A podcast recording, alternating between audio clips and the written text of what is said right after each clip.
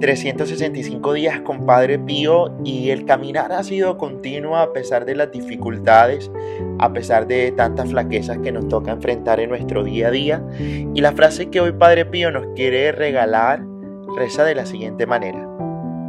Con el estudio de los libros se busca a Dios, con la meditación se le encuentra.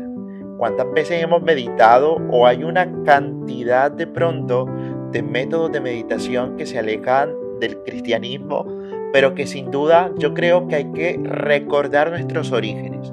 El meditar, el contemplar, el descubrir que a través de la palabra puedo yo rumiar, como decían los antiguos, esa palabra, comerla, ser capaz de devorarla como el pan vivo bajado del cielo, como un don de Dios que nos llama a meditar y a encontrarnos con nosotros mismos a estar dispuesto que el Señor tiene un propósito real para nuestra vida y que solo la descubro cuando soy capaz de amar. Es allí cuando la meditación es un pare a la vida, cuando la meditación es un stop que me pide a mí poder renovarme para seguir adelante.